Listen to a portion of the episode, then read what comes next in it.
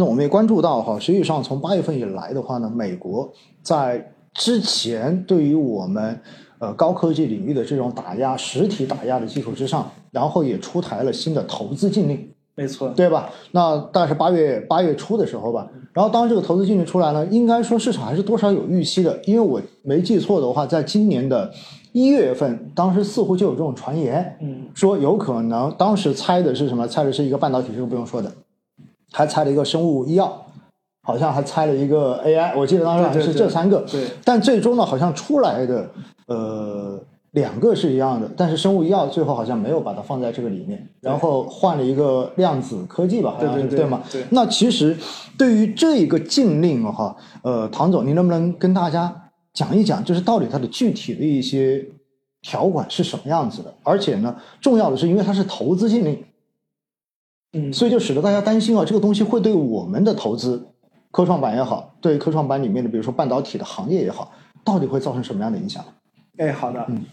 我觉得就在当前时间点来看的话，就是美美国它这种边际的这种变化其实应该是不大的的，就是这种投资禁令也好，包括这些产业政策的禁令也好，因为当时在二零一八年那个时候它推出的话。那个时候的话，因为大家就是是超预期的一个推出，嗯，所以当时变大家对这个就是它的未来潜在影响是很难评估的，就是黑天鹅，对对对，就相当于我之前没有预期，然后这个时候突然推出，那么这这种时候呢，就大家对这种事件是反应就是说是有种不确定性的恐惧，但是在目前这个时间点来看的话，因为经过这么多年的一个就是发展以及适应，其实我觉得投资者也好，然后包括这些就是公司也好的话，目前来目前来看的话。其实对整个就是政策也好，然后包括就目前我们自己的应对手段，其实也是非常全面的了。所以包括我们看到九月份，其实华为的这个 Mate 六零推出的话，嗯，我觉得也是就是相当于是对整个就是前期半导体的封锁或者高科技的封锁一个很好的一个回应。也就是说，我们经过就是自己的努力，然后我们不断的这种投入，不断的研发，然后经有加上一批这种有能力的企业家。经过我们这么多年的一个发展，其实是在这种高科技领域，我们是能突破他们的一个封锁的。嗯，所以其实，然后包括您刚刚提到这种投资禁令，那么就是我们也能看到，其实年初到现在的话，整个外资基本上属于就是说，没流入没流出，基本上是个平的。虽然可能大家在最近这几个月感受是觉得外资在持续流出，对，但如果我们拉长时间看，比如从年初到现在来看的话，其实就是北向资金的话，其实并没有说流出非常非常多。所以呢，就是我个人就以我个人对外资的一个理解的话，我觉得他们还是会跟着就是说盈利在流动，或者跟着就是收益在流动，就并没有说会有非常强的一个就是说政治考量或者政治因素在里面。因为今年的一个流出了，我个人觉得，特别是加速流出是在八月份之后。对，八月份、九月份两个月是创了记录的。对，那么当时其实发生的一个事就是，当时八月中国公布的社融数据应该是超预期的低，当时我记得应该是到了应该是。二零零九年的那个就是最低点的一个位置，是的，对，零八零九金融危机的时候，对，所以因为社融，我们经常说是经济的一个先导指标，这个时候呢，就是外资应该是看到这个社融数据是会对整个国内的一个增长产生比较大的一个就是悲观的一个预期。所以我们就能看到，在八月、九月之后，外资是一个加速的流出的一个境地。嗯，因为如果是单单是考虑这种，就比如说中美的一个冲突或者中美脱钩的话，那其实不至于说在年初的时候还在持续的大量的流入。因为如果大家去关注这个外资这个数据的话，特别是北向资金，那么在一二季度，其实它是在持续流入。今年的一季度，其实单季度的净流入量也是创了历史记录的。对对对，所以今年是很好玩的一个年份。对对对对对，嗯。这也就是说，这是我们刚刚提到的预期的一个问题。嗯，因为在去年我们就是疫情放开之后，肯定就是说大家对整个中国复苏预期是比较强烈的，所以我们能看到就是外资它对中国经济复苏有预期，那么它也会在持续的流入。但一旦我们看到就是如果它对中国经济的发展出现一个悲观的预期的话，那么又相应的也会持续的一个流出。所以我认为这是个比较正常的一个市场现象，就是大家不要说。考究上升到太大的一个政治的一个高度，我觉得资金都是流动的嘛，那么就是说我们经常说就是它会往这种就是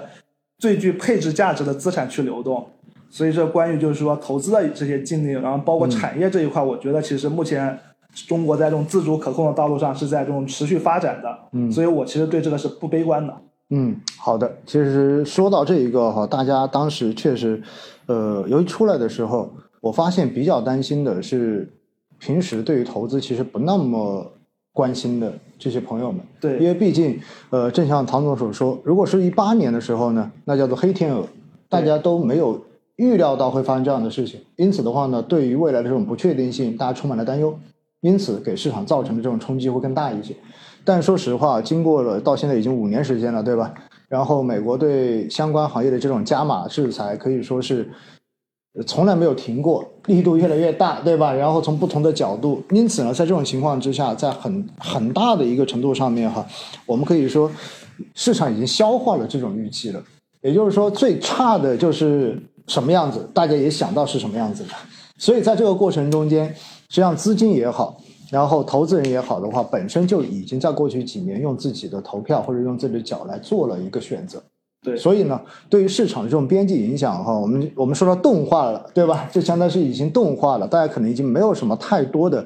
这种更极端的这种预测再出现了。所以呢，在这种情况之下的话，呃，这个投资禁令也许对于市场的这种影响，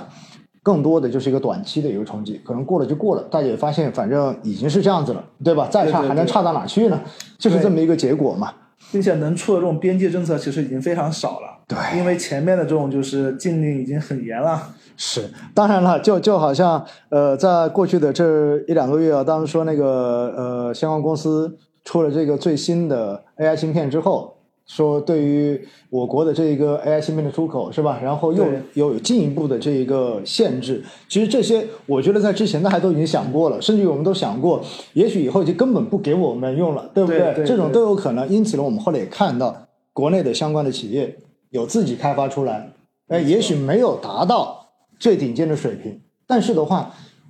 当时我看到好像是一个百分之七十左右的这样的一个能力，对吧？也就是说，我至少我有东西可以用，不至于说哦，你一断了之后我就啥都没得用了，对吧？这样子，所以呢，也就说白了，自主创新和自主可控其实真的真的很重要。而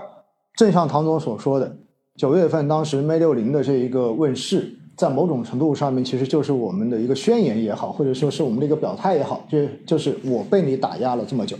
实际上我自己是搞得出来的。对也许我一时半会儿我隔你的最先进的还有差距，但是至少这个事情我推进起来我是有成果的。对，在持续追赶过程当中，对，而且这个东西出来之后，其实在某种程度上面，对于美国后续再继续出台相关的这种限制措施，其实它就多了一丝其他的考量。因为毕竟这个东西就是叫做什么？叫做杀敌一千，自损八百的一个事情，对吧？对因为毕竟中国是一个非常大的市场，尤其是半导体领域，过往每年我们的这个进口量 是对对是海量的，所以呢，在这种情况之下，我觉得未来仍然是一个博弈的过程中间。但是的话呢，我相信大家以后再听到相关方面的这种所谓的负面消息，可能真的都已经不觉得什么了，就觉得这很正常，对吧？就是这样子的。